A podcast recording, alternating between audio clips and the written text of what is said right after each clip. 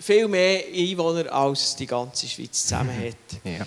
Was ist anders, wenn man in so einer riesigen Stadt wohnt, als wenn man in der Schweiz lebt? Ja, ich weiß nicht, ob ich hier schauen oder hier. ähm, es ist, du kannst dir vorstellen, es ist alles viel enger. Schon, äh, Daniel hat es schon erwähnt, relativ, relativ kleine, ein Drittel vom Kanton Bern, ähm, Platz, so viele Leute. Es ist, ihr habt sicher die Bilder schon gesehen, die Züge, wie alles überfüllt ist. Ähm, Züge sind ja hier manchmal auch übervoll, aber normalerweise ist es mehr, und ich habe keinen Sitzplatz mehr. In Japan steht man dicht gedrängt aneinander. Ähm, die Straßen, ähm, normalerweise, wenn ich, wir haben seit kurzem ein Auto, wenn ich die Straße von Tokio fahre, muss ich mit dem Spiegel fahren, der hängt, weil man sieht nicht um die Ecke. Die Häuser sind bis an die Straße hergebaut und in der Straße hat es noch die Pfosten, weil alle Leitungen oberirdisch sind, ähm, wenn ich schon einen Rückspiegel dran abgefahren habe. Ähm, es ist aber alles viel enger. Ähm, Arbeitswege sind sehr lang in der Stadt, obwohl eigentlich alles so aufeinander ist.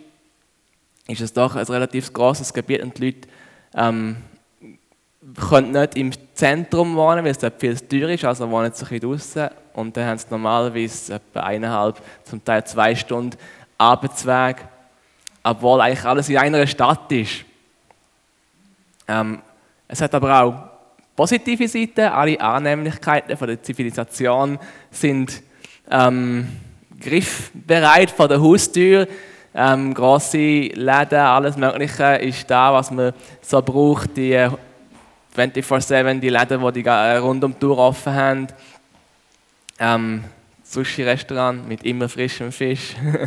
ähm, alles ist vor der Haustür, das ist sicher angenehm. Dafür ist wiederum der Weg in die Natur, das genießen wir jetzt hier in der Schweiz sehr, ähm, relativ weit. Ohne Auto ist es fast ähm, nicht so gäbig, ähm, mit dem Auto geht es jetzt, aber es ist doch noch relativ weit, wenn du mal willst, äh, an ein Bächli oder in einen Wald oder so.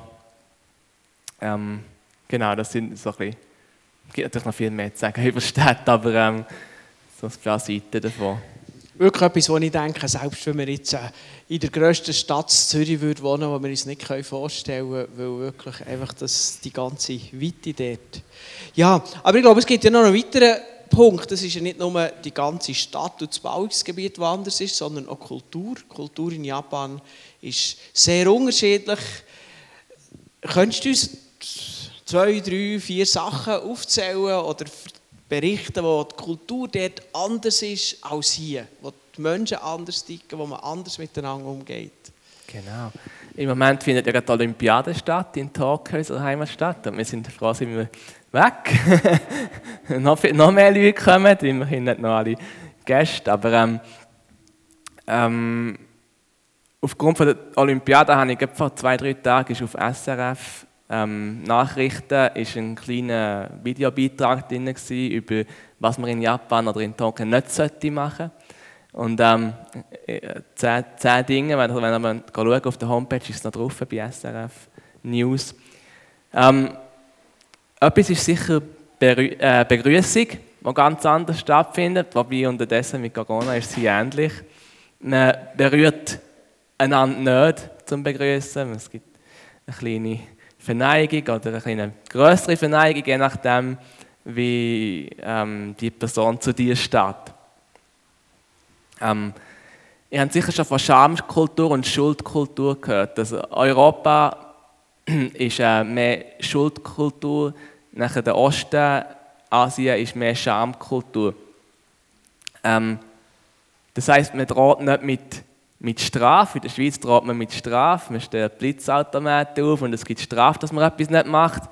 Ähm, das ist Schuldkultur. Man macht einem die Schuld bewusst. Und in Asien ist es mehr Scham. Man droht mehr damit, dass, man, ähm, dass es öffentlich wird, ähm, dass, dass es ans Licht kommt, wo dann Scham auslöst. Ein kleines Beispiel ist ähm, in, in Japan, ich werde immer wieder gefragt, wegen der was wir noch dürfen und was nicht. Wir haben eigentlich immer alles dürfen durch, durch ähm, die Pandemie durch. Es hat nie wirklich Vorschriften gegeben, du musst eine Maske anlegen oder du musst keine, oder du darfst noch ins Restaurant oder nicht. Sie dürfen nicht gemäß dem Gesetz nicht so stark in die Privatsphäre der Leute eingreifen. Darum ist es nie verboten worden, aber es ist immer empfohlen worden. und, und ähm, da hat sich jeder daran gehalten und es hat jeder eine Maske an auf der Straße, weil es ist ja Scham wäre, wenn du keine an hättest. Und ähm, etwas ist für, wenn man zurückkommt nach Japan, wenn wir dann zurückkommen von, von der Schweiz, müssen wir zwei Wochen in Quarantäne. Und, und auch das könnte es nicht in dem Sinn sagen, ähm, du musst einen Bus zahlen oder kommst ins Gefängnis oder weiß ich was, wenn du brichst, aber kommst, wir, wir, wir listen deinen Namen in der Zeitung. Ähm, haben sie gesagt, wenn du die Quarantäne brichst. Also in dem Sinne, wir stellen dich öffentlich am Pranger, also Schamkultur. Genau, das ist etwas Lustiges, ähm, was ein bisschen anders ist. Ähm, etwas Wichtiges ist noch, die Meinung nicht direkt zu sagen. Ähm, die Deutschen sind ja schon viel direkter als wir Schweizer. Wir Schweizer tun es noch ähnlich freundlich umschreiben, ähm, unsere Meinung. Ähm, in Japan ist es nochmal ein Schritt ähm, stärker. Man kreist zehnmal um das Thema herum, das man eigentlich kommunizieren will. Man sagt es nicht direkt, weil das könnte den anderen verletzen. Wenn man zum Beispiel das Essen nicht gerne hat, beim, beim Besuch oder so, oder lieber ein bisschen mehr von dem hätte, dann sagt man es nicht direkt, dann tut man es irgendwie andeuten über zehn Ecken hinweg. Genau. Das ein paar Kostproben vom Kulturunterschied. Und ihr macht jetzt die Gemeindearbeit dort. Eure Gemeinde heisst Double Cross. Genau. Kannst du, vielleicht, kannst du mal den Namen noch erklären, was das bedeutet? ja, ich kann es probieren. Ähm, es hat eigentlich so viele Bedeutungen, wie ihr Vorstellungskraft habt.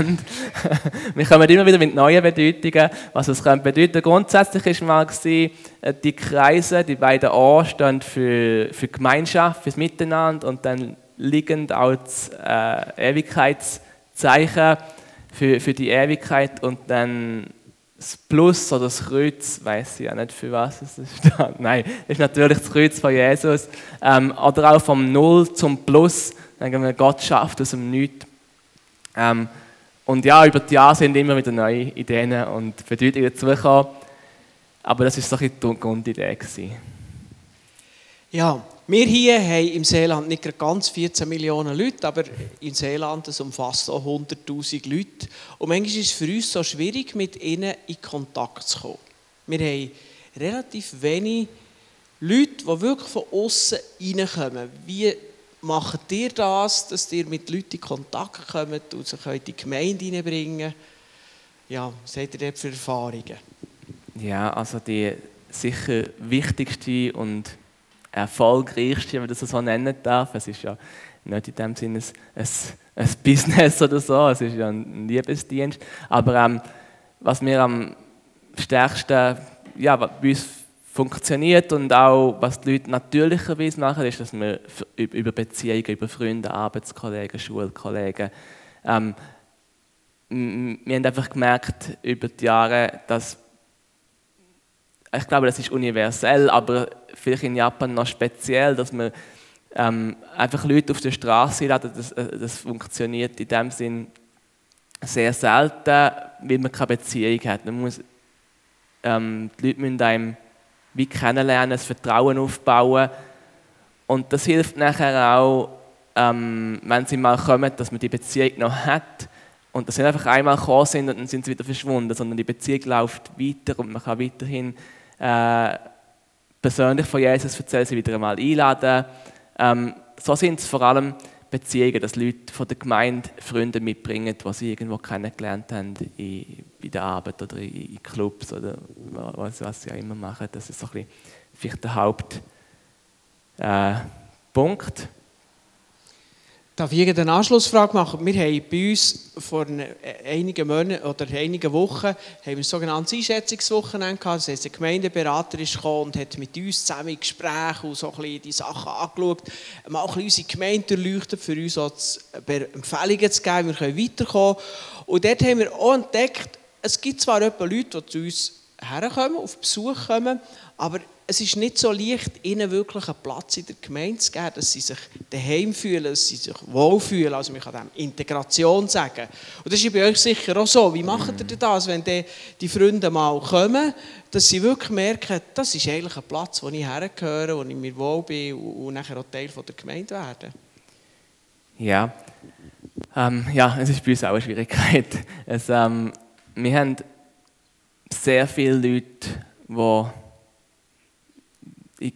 durchkommen, die einfach, ähm, viele, kommen einmal, zweimal, dreimal und nie wieder.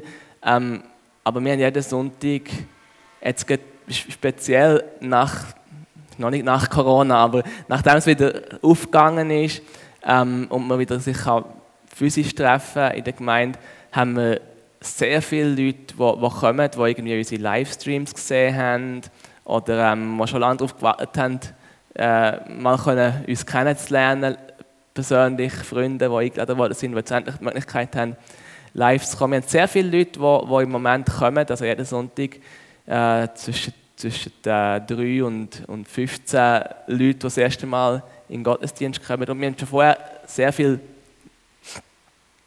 äh, neue Besucher gehabt. Ähm, es liegt natürlich auch daran, dass wir eine riesige Stadt sind, wie du gesagt hast. Ähm, wir sind nicht die einzige Gemeinde, es hat viele Gemeinden in Tokio, aber wir sind halt eine internationale Gemeinde, von denen jetzt dann nicht mehr so viel. Ähm, und so kommen relativ viele Leute besuchen. Ähm, und dann haben wir, ähm, was wir was ich, was ich denke, was einer der Hauptpunkte ist, ist, ist eine Willkommenskultur, ähm, dass wir versucht haben, den Leuten in unserer Gemeinde sie sensibilisieren, auf, auf Leute zu, zuzugehen. Dass, wir haben das Willkommensteam, wir haben natürlich ein paar Leute jeden Sonntag, die da sind, ähm, zum Besucher ansprechen, aber wir haben auch versucht, die ganze Gemeinde zu sensibilisieren, dass, dass jeder auf jemanden zugeht und unterdessen ist es wirklich aber es ist fast schon traurig, dass ich nicht mehr zu den Leuten herkomme, die neu kommen, weil immer so viele Gemeindemitglieder ähm, bei ihnen sind. Ist immer jemand mit ihnen am Reden. Die letzten paar Sonntage noch in Japan es neue Leute gehabt, die ich gerne mit ihnen geredet habe. Aber ich gedacht, es ist umso schöner, wenn, wenn die ganze Gemeinde mitmacht. Das ist sicher etwas. Ähm,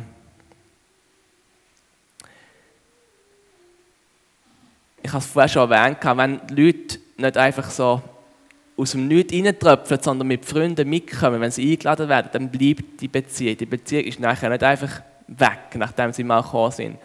Und dann kann man so dranbleiben. Und vielleicht hat sich noch eine neue Beziehung aufgetan durch Leute, die sie begrüßt haben, oder, oder den kennst du jetzt auch, kann man mal etwas unternehmen miteinander, ähm, dass es so sicher ein, ein, wichtiger Faktor ist.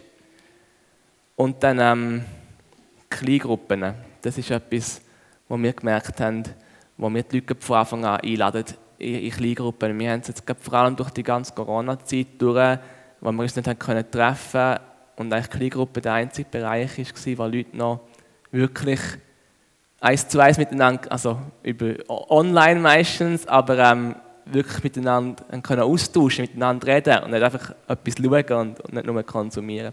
Ähm, und so haben wir wirklich durch die Corona-Zeit durch wirklich jeden Sonntag, wir sind nicht müde geworden, immer wieder Kleingruppen anzupreisen und zu sagen, das ist wirklich jetzt besonders wichtig, dass ihr in einer Kleingruppe dabei sind, dass ihr könnt austauschen könnt, dass ihr könnt wachsen dass ihr könnt lernen voneinander.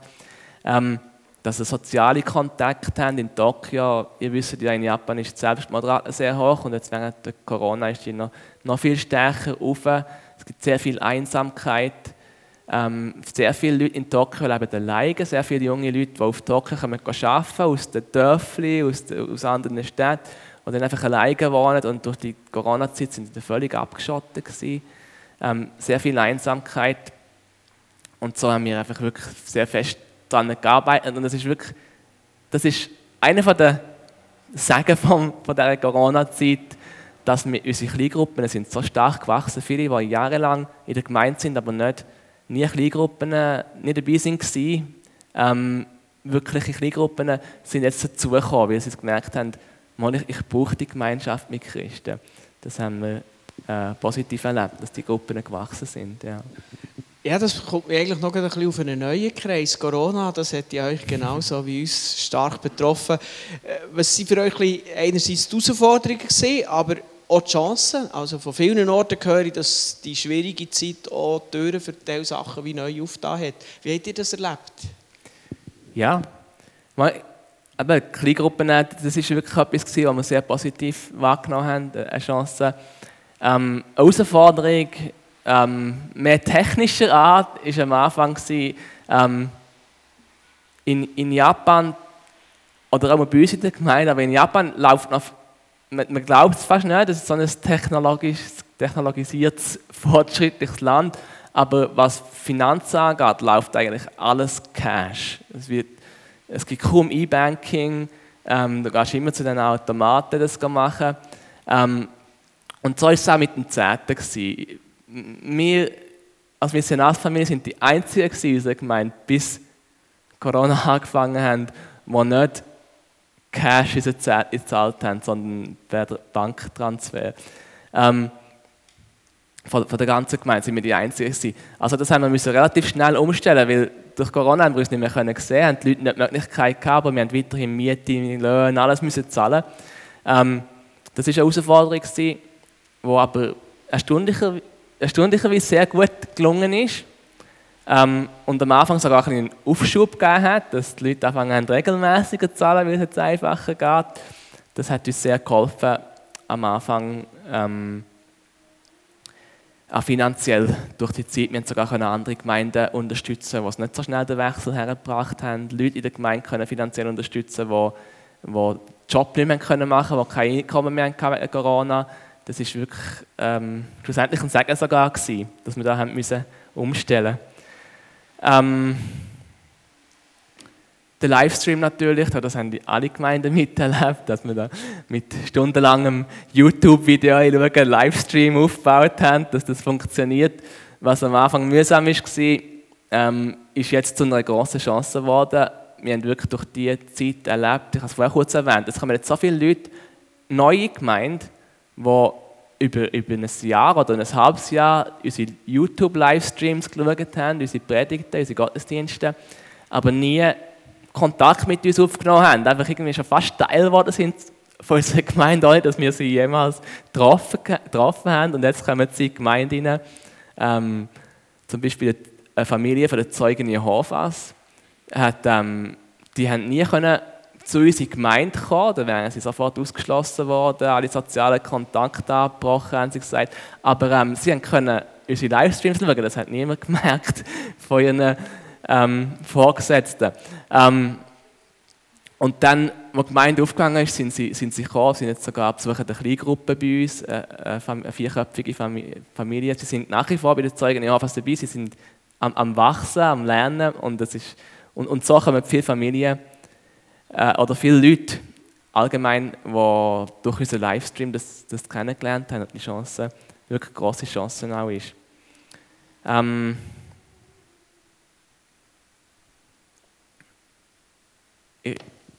wir haben an einer Leiterkonferenz, ich bin nicht ganz sicher, ob das das EWE e war, ich habe, äh, äh sind vorstellen im Bereich von Gemeindewachstum und so und haben die drei Kreise von der Gemeinde vorgestellt.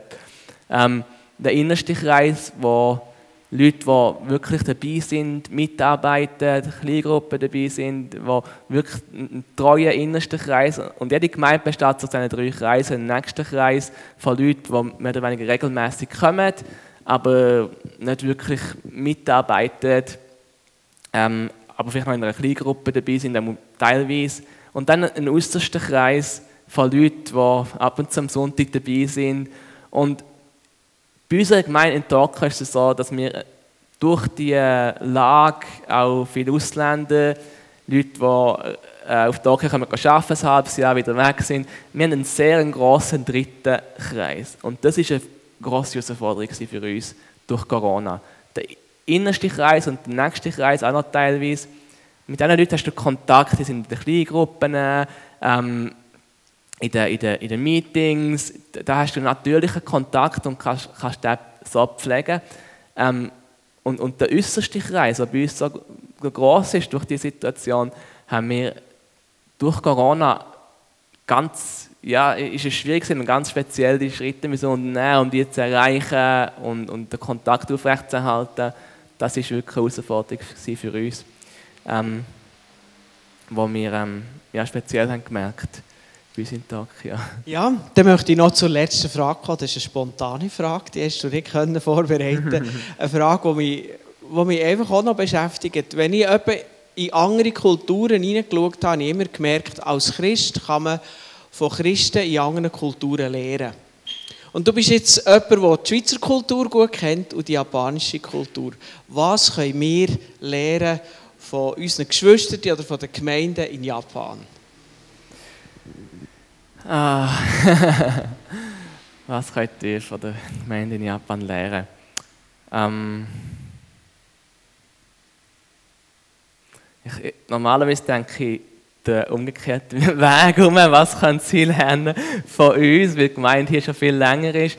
Ähm, ich denke, etwas, was mich von Anfang an in Japan fasziniert hat, ist, wie, ich habe mich manchmal fast ein bisschen gefühlt wie der Paulus auf seiner Missionsreise.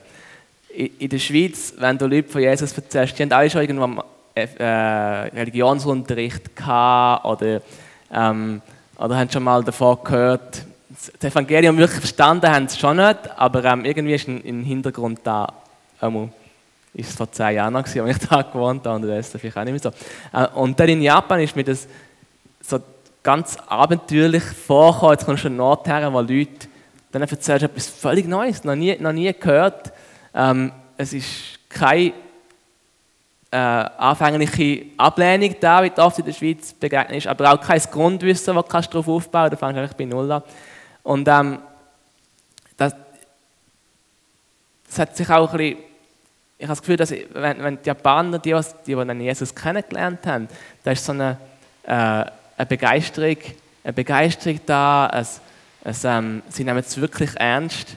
Ich habe einen großen Unterschied, ich war mal drei Monate in Brasilien auf einem Missionseinsatz früher und dann, und dann zu den Japanern. In Brasilien hast du einen, einen Einsatz gemacht, äh, von Jesus erzählt und, und, und haben wirklich relativ viele haben Jesus angenommen. Aber dann hat mir der Missionar hat mir dort erzählt, eine Woche später kann ein muslimischer Missionar kommen und dann, und dann nehmen sie auch das wieder freudig an. Ähm, man hat relativ schnell Erfolge. Ähm, es geht nicht darum, das eine gegen das andere auszuspielen. Aber ich habe gemerkt, in Japan ist es, ist es total umgekehrt. Du hast lange keine Erfolge. Du siehst lange nichts, was du wirklich kannst Berichte, haben wir es bei den Missionsberichten noch schwierig zu schreiben. Aber wir haben Leute gehabt, die haben sich, die haben sich ähm, auf einem längeren Weg, wo wir sie begleitet haben, haben sie sich in die Agenda eingeschrieben. Ein halbes Jahr später, an diesem Tag, nehme ich Jesus an. Ähm, wirklich, was einfach planen, zielbewusst, äh, sind dran, nehmen sich Zeit, arbeiten dran, aber dann, wenn sie Entscheidungen treffen, dann sind sie wirklich dabei. Und ich denke, das ist etwas, was ich, was ich immer gefunden habe, dass das, das ähm, ist wirklich etwas, was man, was man lernen kann, wenn wir eine Entscheidung treffen für Jesus, dann, um, um für die Gemeinde oder für einen Arbeitszweig oder so, dann, dann sind sie dabei. Dann, es geht lange, bis sie das treffen, aber sie ne, treffen das wirklich äh, ganz bewusst und geplant und, und machen es dann auch wirklich, sind dann wirklich dabei. Merci vielmals. Ich hoffe, dass wir das auch lernen können und dass wir wirklich miteinander unterwegs sind. Es ist, jetzt das andere, was schön ist, wenn man in einer anderen Kultur ist, man merkt sofort, man ist einfach mit diesen Menschen verbunden, weil man im gleichen Herd gehört. Ja, definitiv. Bevor wir jetzt zur Predigt kommen, habt ihr noch zwei Sachen mitgebracht, die uns so noch ein bisschen mehr in die Kultur von Japan eintauchen können. Und das möchte ich gerade, dass du das selber präsentierst, bevor ich näher Platz gehe. Genau. Der Daniel hat mir gesagt, dass, dass eben keine Lobpreisband da ist ob, ob, und meine Frau ist Lobpreisleiterin, ob sie eventuell ein Lied könnte singen Und es ist ja so, dass wir in letzter Zeit angefangen haben, in Japan gibt es sehr wenig japanische christliche Musik, japanische Lobpreislieder. Das wird alles ist eben ähm, durch, durch die äh, Missionare von Campus für Christus, die an die Universitäten gehen. Und ähm, die machen das fast täglich. Und wir haben einige von ihnen in unserer Gemeinde, weil es eben zweisprachig ist, dann können sie, verstehen sie es gut, auch wenn sie noch nicht perfekt Japanisch können. Und die, die sie einladen, verstehen es gut und so können sie nachher auch gut darüber reden. Und, ähm, und, und sie laden immer wieder Junge ein, die sie eben an der Universität kennenlernen, mit einer Zeit verbringen, wo sie mit einer Bibel lesen. Und äh, das ist wirklich, durch, durch, das haben wir wirklich schon relativ viele Leute sind zur Gemeinde und zu Jesus dazugekommen. Ähm, ich habe eine Predigt vorbereitet aus Galaten 6, Verse 1 bis 5. Ich habe sie versucht, so kurz wie möglich zu kondensieren, weil ähm, eben mit den Berichten sonst ist es lang. Ähm, und wenn ich jetzt lang sollte werden, ich habe das eine Angewohnheit, dann müssen das, das mal sagen. Einer Trage des anderen, Last ist der Titel von der heutigen Predigt. Und ich möchte den Text auch kurz vorlesen zum Anfang von der Predigt. Aus dem Galater 6, Verse 1 bis 5, aus der Elberfelder Übersetzung. Die gibt es am besten wieder, ähm, die verschiedenen Nuancen vom Text. Ich, ich, ähm, ich lese es vor, ihr dürft mitlesen. Es sollte eigentlich auch auf den Slides drauf sein. Ah, muss ich selber, oder darf ich selber? Genial, danke. Brüder, wenn auch ein Mensch von einem Fehltritt übereilt wird, so bringt ihr, die Geistlichen, einen solchen im Geist der Sanftmut wieder zurecht. Und dabei gib auf dich selbst acht, dass nicht auch du versucht wirst einer trage des anderen Lasten und so werdet ihr das Gesetz des Christus erfüllen. Denn wenn jemand meint, etwas zu sein, während er doch nichts ist, so betrügt er sich selbst. Ein jeder aber prüfe sein eigenes Werk und dann wird er nur im Blick auf sich selbst Ruhm haben und nicht im Blick auf den anderen. Denn jeder wird seine eigene Bürde tragen. Ich habe predigt ganz traditionell in drei Punkte aufteilt. Der erste Punkt, dienen durch Liebe. Der zweite Punkt, äh, vergleicht euch nicht mit anderen. Ähm, dienen durch Liebe, vergleichen nicht mit anderen vergleichen. Und der dritte Punkt, äh, der perfekte Lastenträger. Zum ersten Punkt, dienen durch Liebe in diesem, in diesem Text, wie ihr sicher schon gemerkt habt beim Vorlesen, geht es darum, dass wir einander in Liebe dienen, einander in Liebe tragen durch äh, Schwierigkeiten, dort, wo wir schwach sind, dort, wo wir Hilfe brauchen, äh, Unterstützung brauchen. Ähm, aber auch dort, wo wir gefallen sind, dort, wo wir in, in Sünde geraten sind, ähm, schreibt der Paulus hier, wenn wir von einem Fehltritt übereilt worden sind, dann brauchen wir die Hilfe von einem Bruder, der uns darauf hinweist, der uns sagt, hey, hier, ähm, wäre es vielleicht Zeit, oder, ähm, mal mit Gott darüber zu reden, was er dazu denkt. Ähm, und in diesem Text geht es darum, dass wir einander helfen, dass wir einander tragen in jeder Situation, in jedem Bereich, wo wir eben Hilfe brauchen, um, um können zu wachsen mit Gott und in diesem Leben können zu bestehen. Ähm, als ich den Text vorbereitet habe, habe ich zwei vermeintliche Widersprüche gefunden in diesem Text. Zwei ähm, Sachen sind mir aufgefallen, die, die nicht wie Widersprüche, wo man zuerst ein bisschen tiefer graben müssen. Was meint das eigentlich? Ähm, was meint der Paulus hier eigentlich? Er widerspricht sich ja fast. Ähm, er sagt im Vers 2, einer soll am anderen seine Last tragen. Wir sollen einander die Last tragen. Und nachher im Vers 5 sagt er, jeder soll, jeder soll seine eigene Last tragen. Ja, sollen wir jetzt einander die Last tragen oder jeder seine eigene? Tönt ein bisschen wie ein Widerspruch. Und nachher schreibt er im Vers 3, wer meint, etwas zu sein, betrügt sich selbst. Also er sagt, ihr seid, ihr seid eigentlich nichts aus euch selber. Lupft euch nicht irgendwo im Stolz auf ein, auf ein Podest auf, wo ihr nicht sind. Und nachher im Vers 4 sagt er, jeder rühme sich selbst im Blick auf sich selbst. Ja, jetzt dürfen wir jetzt sollen wir uns wieder rühmen, wenn wir auf uns schauen. Das ist dann schon wieder sehr stolz. Ähm, was, was meint der Paulus hier genau? Was wird er uns genau sagen mit diesen vermeintlichen Widersprüchen? Der Paulus redet auch davon, dass wir im, im Lasten tragen, in dem, dass wir einander Lasten tragen, dass wir das Gesetz von Jesus Christus erfüllen.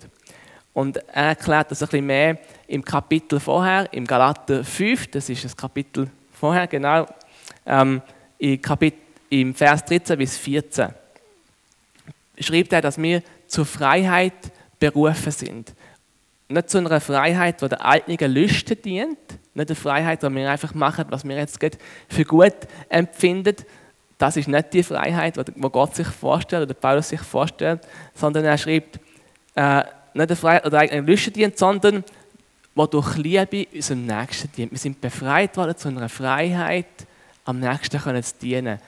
Die Sünde versklavt uns, uns selber dienen. Und durch Jesus Christus sind wir befreit worden, anderen zu dienen, anderen Lasten zu tragen, an, an andere zu denken, nicht immer an uns selber. Und das Gesetz von Christus ist eben, dass Christus das an unserer Stelle erfüllt hat, dass er für uns ähm, das überwunden hat, sich selber hingegeben hat, dass er an uns zuerst gedacht hat, bevor er sich selber, er ist nicht im Himmel geblieben, was wunderschön war, sondern ist zu uns gekommen, ist auf die Welt gekommen, ist für uns gestorben. Das ist das Gesetz von Jesus Christi, dass er es bereits für uns erfüllt hat, sodass wir befreit sind, sodass wir aus einer Freiheit raus können, am nächsten dienen und nicht aus einer, jetzt muss ich das irgendwie überwinden, dass ich eigentlich meine eigenen Gelüste und Verlangen dienen und dem anderen dienen. Und trotzdem erleben wir das immer wieder. Wie können wir die Spannung auflösen? Der Paulus führt es zurechtbringen hier. Er sagt, ähm, so, wir sollen das im, im, im, Geist von der Sanftmut sollen wir den einen den anderen zurechtbringen. Für das Zurechtbringen benutzt er ein Wort, wo, ein griechisches Wort, das Ärzte benutzt haben, zum wieder, äh, zum wieder Einhängen von ausgehängten Knochen. Einrenken, sagt man. Wenn, wenn die Schulter ausgerenkt ist, die Schulter wieder einrenken. Das ist das Wort, das er hier braucht, zueinander zurechtbringen. Hat schon mal jemand eine Schulter ausgehängt oder ein, ein, ein Bein oder so? Noch niemand? Ich habe als Baby, aber ich mag mich nicht mehr erinnern. Aber es soll extrem schmerzhaft sein. Und das wieder einhängen ist auch extrem schmerzhaft. Aber wenn es mal wieder eingehängt ist, dann kann man plötzlich den Arm wieder bewegen und es kann verheilen. Man kann es wieder brauchen, der Körper funktioniert wieder. Ähm, und so ist es dort, wo wir gefallen sind. Ähm, sollen wir einander helfen, das wieder einzurenken, sodass sodass wir wieder funktionieren können in dem Plan, den Gott für unser Leben hat. Aber nicht nur für uns persönlich, sondern der Paulus spricht ja auch von, unserem, von der Gemeinde als einem Körper und den verschiedenen Gliedern. Und wenn ein Glied ähm, ausgerenkte Schultern hat, wenn, wenn, wenn ein Glied irgendwo am Weglaufen ist, am Leiden, am, am, am, am ähm, in Sünde geraten ist, dann, dann beeinflusst das den ganzen Körper von der Gemeinde. Und wenn das Glied wieder zurechtgebracht werden in Liebe, in Sanftmut, wie der Paulus schreibt, dann hilft das dem ganzen Körper wieder voller und die Ganzheit können zu funktionieren und mit weniger Schmerzen. Wir haben das ganz äh, schön dürfen erleben. Vielleicht haben es der eine oder andere von euch schon gehört, dass wir im Juni ähm, als ganze Familie ähm, angesteckt worden sind mit Corona. Es ist gerade von der vom Timing her noch gut gewesen, dass wir wieder genesen sind. Wir können in die Schweiz zu reisen.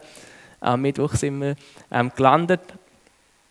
Ähm, aber in dieser Zeit haben wir wirklich dürfen erleben, wie, wie, wie, wie die ganze Gemeinde weltweit von der Schweiz für uns gebetet hat, uns angeläutet hat. Sie haben, wir hatten nicht speziell ähm, gefährliche Symptome gehabt, aber sie haben die Familie trennen, dass der Juma und ich haben zuerst gehabt, dass wir nicht äh, sie zwei noch anstecken und wir nicht gewusst woher mit uns, haben sie uns ins Spital gebracht, ähm, bis wir nicht mehr ansteckend sind. Ähm, und nachher haben wir aber gleich, es war schon spät, gewesen, drei Tage später, hat sie auch angefangen, Symptome zu haben. Nur der Seymour hat nie Symptome gehabt, ob er nicht Corona hatte, wissen wir nicht, aber er hat immer keine Symptome gehabt. Ähm, und so haben wir in dieser Zeit wirklich so viele Leute, die sich um uns gekümmert haben, so viele verschiedene Art und Weise gebeten. Sie haben uns angerufen, Rückmeldungen gegeben, ähm, sogar finanzielle Unterstützung angeboten. Hey, wir können euch Taxi zahlen oder den Aufenthalt oder das, wenn es zu viel wird. Ähm, Ermutigung, praktische Hilfe. Jemand hat dann auf den Seima aufgepasst in, in den überschneidenden zwei Tagen, wo wir ähm, alle im Spital waren. Ähm, und wirklich erleben, wie der ganze Körper Christi für, füreinander eingestanden ist oder für die Glieder, die eben schwächer waren in dieser Zeit.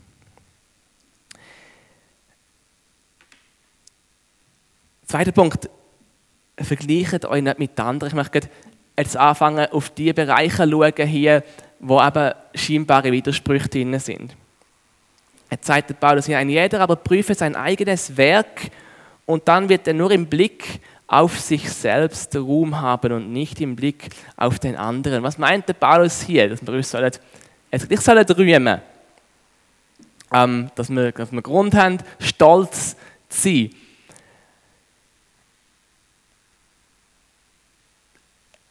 Der Paulus meint hier, dass wir, ähm, er schreibt nicht im Blick auf andere, sondern im Blick auf uns selber. Und er meint hier mehr, dass wir eben nicht vergleichen sollen, darum der Titel. Ähm, wenn wir vergleichen, wenn wir im Blick auf andere uns rühmen, dann heißt es so viel wie, ähm, ja, der, der macht viel weniger in der Gemeinde, der hat ein weniger gutes Gebetsleben, der ist weniger Zeuge an der Arbeit von Jesus Christus, er macht das und das und das schlechter. Und darum habe ich Grund, mich zu rühmen. Ich muss in dem Sinn auf andere herabschauen, damit ich einen Grund habe, mich gut zu fühlen. Das sagt Paulus, rühmt euch nicht im Vergleich mit anderen, sondern rühmt euch im Blick auf euch selber. Er sagt hier eigentlich, schaut mal auf euch selber und vergleicht euch mit euch selber. Habe ich Fortschritte gemacht? Bin ich gewachsen? Wenn ich mich selber vor einer Woche anschaue, habe ich, bin ich mit, mit Gottes Hilfe gewachsen? Bin ich reifer geworden? Bin ich geistlicher geworden? Ähm, tue ich weniger vergleichen? Bin ich in diesem und diesem Bereich gewachsen? Wenn ich mich mit anderen vergleiche, ähm, sind sie entweder sind sie schlechter und ich fange mich an rühmen und wieder stolz dran, oder sie sind viel besser als ich und ich ähm, ähm, wieder neidisch. Und, und, und auf andere, aber in beiden Fällen wird es nicht dazu führen, ähm, dass ich andere mittrage. Es wird in beiden Fällen dazu schauen, dass ich führe, nur dass ich auf mich schaue und dass ich entweder stolz oder neidisch oder andere negative ähm, Gefühle und Emotionen erlebe, die nicht dazu dienen, dass, ähm, ähm, dass man andere mittragen kann, was Paulus ja hier eigentlich darüber schreibt. So meint er das, dass wir im Blick auf uns selber ähm, uns sollen rühmen Und schlussendlich im Blick auf uns selber, wir können ja nichts aus uns selber tun, wir können auch nicht aus uns selber wachsen. Es ist ja in der Verbundenheit mit Jesus Christus und es ist Jesus Christus, der uns Wachstum schenkt. Und wenn wir dürfen feststellen, dass wir im Vergleich zu letzter Woche oder letzten Monat oder letztes Jahr in diesem Bereich gewachsen sind, in diesem Bereich weniger ähm, fallen, weniger in Sünde fallen, in diesem Bereich weniger ähm, zornig werden oder weniger Emotionen ähm, gegen andere haben oder, oder weniger anfangen zu streiten oder weniger ähm, in, Stolz geraten und durch das irgendwelche ähm, Differenzen in der Ehe entstehen. Wenn, wenn, wir, wenn wir sehen, dass wir gewachsen sind, ist das ja Gott, der an uns arbeitet. Und schlussendlich, wenn wir in dem unseren Ruhm haben, dann rühmen wir eigentlich Jesus Christus, der das an uns, an uns tun hat. Jeder, Vers 5, jeder soll seine eigene Bürde tragen. Ja, was? Was jetzt? Am anderen seine Lasten tragen oder eben gleich nur auf uns schauen und unsere eigene Lasten tragen. Und das ist der Hauptgrund, wieso ich die Elberfelder Übersetzung genommen habe. Weil das sind zwei verschiedene Worte, die der Paulus hier bringt. Und die meisten Übersetzungen brauchen einfach Lasten, Lasten oder Bürde, Bürde. Aber es sind zwei verschiedene Worte. Und der Elberfelder braucht zuerst Lasten und nachher Bürde, um den Unterschied aufzuzeigen. Wenn wir, wenn davon redet, dass wir einander sollen, die Lasten tragen, braucht er Lasten und nachher unsere eigene Bürde. Und ähm, das ist noch so ein bisschen schwierig zu verstehen und ich musste ein bisschen nachforschen, was dann genau der Unterschied ist. Das Wort, das er für Lasten braucht hier, äh, bedeutet so viel wie ein schweres, ein schweres Gewicht, das man eben miteinander kann tragen kann, wo man neben der Nächste kann kommen und ihm helfen und das Zweite die schwere Last, das schwere Gewicht miteinander tragen. Im Vers 5 aber das Wort, das damit Bürde übersetzt ist, deutet mehr auf eine Art einen Rucksack hin. Ein Rucksack mit verschiedenen Sachen drin, die wir, mit, die wir mittragen. Das sind nicht nur, Sachen, äh, nicht nur eine Last, nicht nur etwas Schweres, äh, sondern Sachen, die wir, die wir mittragen. Bei einer Wanderung ist ein Rucksack schwer und du trägst das mit, aber da ist, ist das Wasser drin und Sandwich und, ähm, und, und die Schaufel, wenn man noch durch eine Schaufel oder man weiß nicht, was man alles mitnimmt äh, zum Wandern, ein Seil oder was auch immer, alles Sachen, die dir irgendwo dienen, um die Wanderung können, ähm, gesund zu überstehen und, und zum Ziel zu kommen. Und ähm, ich glaube, ich habe das versucht zu übersetzen. Genau. Der Tim Keller, vielleicht kennen den einen oder anderen, hat ein paar ganz gute Bücher geschrieben. Und, ähm, hat es so ausgelegt, das Wort, oder so beschrieben. Gott hat jedem von uns einen unterschiedlichen Anteil an Schwierigkeiten und Möglichkeiten gegeben. Einen unterschiedlichen Anteil an Schwächen und Gaben. Diese sind unsere Bürde, unsere Verantwortung vor Gott. Gott hat jedem von uns ein anderes Leben geschenkt, eine andere Situation, ähm, wo, wir, wo wir drinnen sind, Sachen, die uns vielleicht schwer erscheinen, wo wir aber dadurch dürfen, durch dürfen wachsen und, und Sachen, Gaben, wo wir damit ausgerüstet sind und wir anderen damit können dienen, gute äh, Sachen. Und das ist unsere ganz persönliche Verantwortung wie wir mit dem Rucksack umgehen. Da, der Rucksack kann kein Bruder mittragen. Die Verantwortung hat Gott uns gegeben, wie wir den Rucksack einsetzen. Ähm,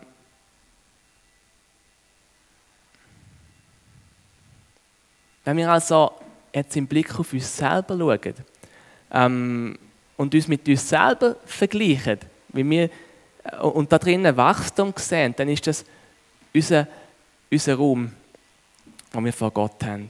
Und das ist eigentlich eben, wie ich vorher erklärt habe, Gottes Raum, den er in uns schafft. Wo wir mit dem, was er uns gegeben hat, oder selbst in dem, was er uns gegeben hat, mit seiner Hilfe haben dürfen, haben dürfen wachsen. Wir, haben, wir bauen diese Predigten für uns in der Gemeinde immer so auf, dass sie immer auf Jesus hinlaufen. Der letzte Punkt geht immer darum, wie hat Jesus das bereits für uns erfüllt und wie ist seine Erfüllung, sein Evangelium, uns jetzt Kraft, das dürfen zu tun. Nicht aus einem Müssen heraus, äh, weil, wir, weil wir das müssen, um irgendeinen Stand vor Gott zu erreichen. Das haben wir alles in Jesus bereits bekommen, durch das, dass er genau das für uns ja schon da hat. Und, sondern weil er es für uns schon da hat, weil er uns schon befreit hat zu dem, wie wir gelesen haben, er hat uns befreit ähm, von der Sünde, uns selber zu dienen und unseren eigenen Verlangen, können am anderen zu dienen, dazu hat er uns befreit. Und trotzdem fallen wir immer wieder zurück, ja, wie, wie, wie funktioniert denn das? Wie befreit uns äh, das Werk, das Jesus bereits für uns da hat, ähm, dazu anderen zu dienen? Und das ist darum im letzten Punkt der perfekte Lastenträger bist nicht du und bin nicht ich, sondern der perfekte Lastenträger ist Jesus Christus, der unsere Last bereits für uns als Kreuz getragen hat. Ja, wie können wir denn jetzt unsere Gaben und, und sogar unsere Schwächen, unsere Schwierigkeiten dazu nutzen, um anderen zu helfen, um andere zu lieben? Jesus ist nicht nur Vorbild, sondern er ist Freisetzung und Ermächtigung. Ich hoffe, ich stoße mit dem niemand vor den Kopf, aber wir haben doch, ich glaube, niemand an, ne? vielleicht hat es jemand Wir haben die Wendel gehabt, wer wäre ja der, was würde Jesus tun? Und die Wendel sind sehr gut zum Motivieren und zum daran denken, was würde Jesus in dieser Situation tun? Ähm, aber wir haben die ein bisschen umgeschrieben. Wir haben die umgeschrieben, in was hat Jesus bereits da? Was, hat, nicht, was würde Jesus tun, sondern was hat Jesus da? Unsere Bevollmächtigung ist drin, was er für uns da hat. Wir müssen nicht tun, um etwas zu erreichen. Aber aus dem, was er für uns da hat, aus dem kommt nachher, was wird Jesus tun? Dass wir aus einer Dankbarkeit, aus einer Freude, aus was er für uns da hat, jetzt freigesetzt worden sind, um das zu tun, was er für uns da hat. Jesus Christus mit seiner einzigartigen Last, wo ihm auferlegt worden ist, in die Welt zu kommen, zu sterben. Er hat, er hat gelitten unter dem, er hat von Gott gefleht im Garten, dass er die Last von ihm wegnimmt. Mit seiner ganz einzigartigen Last hat er uns dient und er ist ja uns zum Segen geworden, zur Erlösung, damit du mit deiner Last zu ihm kommen kannst. Und ich glaube, das ist einfach der wichtige Schritt. Darum habe ich gesagt, zuerst, was hat Jesus bereits da? Zuerst, bevor wir versuchen, ja, was, hat, was, was würde Jesus tun, am nächsten dienen, wir müssen zuerst äh, und am nächsten die Last tragen, wir müssen zuerst unsere Last zu Jesus bringen, damit wir das tun können. Und es gibt einen ganz, ganz bekannten Bibelvers aus Matthäus 11, 28 bis 30, wo das sehr schön beschreibt. Kommt zu mir, ihr alle, die ihr euch plagt und von eurer Last fast erdrückt werdet. Ich werde sie euch abnehmen. Nehmt mein Joch auf euch und lernt von mir, denn ich bin gütig und von Herzen demütig. So werdet ihr Ruhe finden für eure Seele.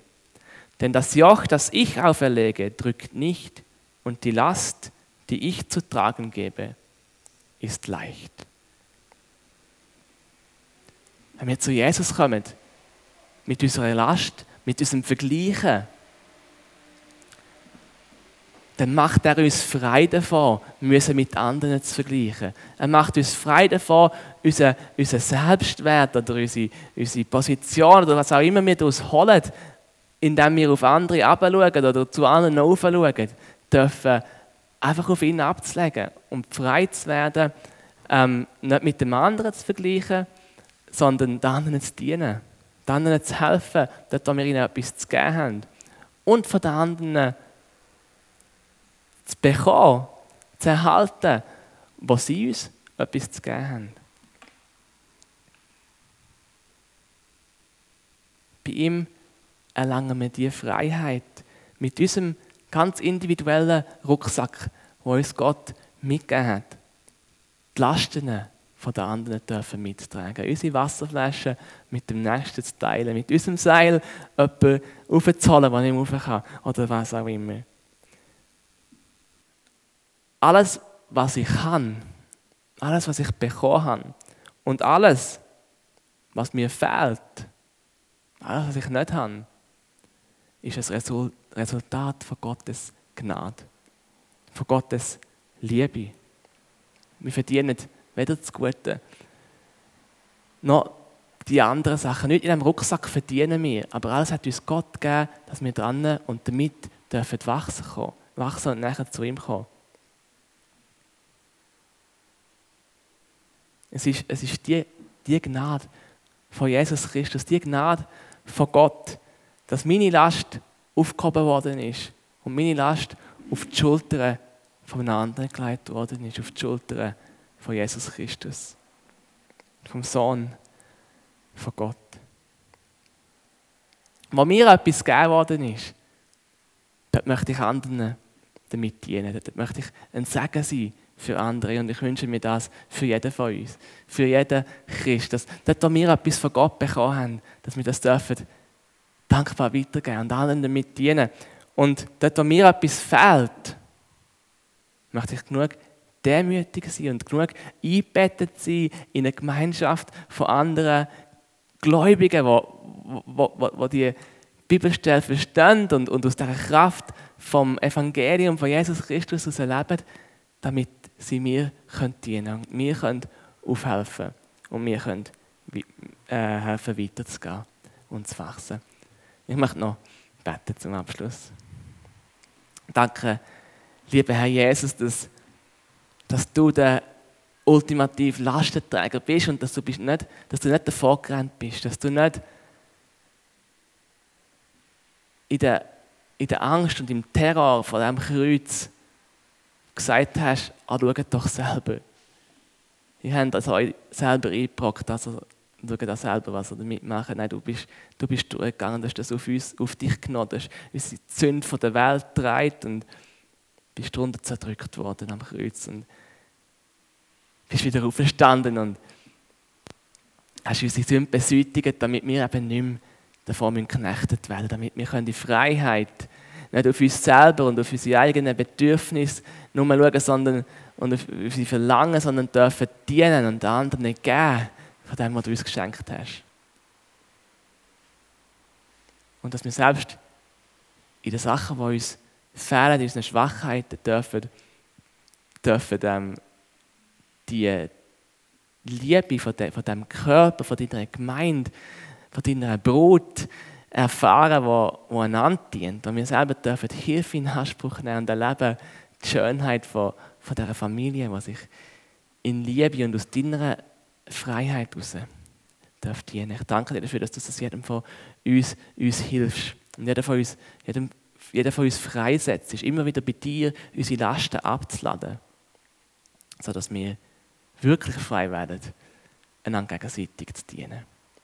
In deinem wunderbaren Namen, Herr Jesus, bete ich das. Amen. Amen.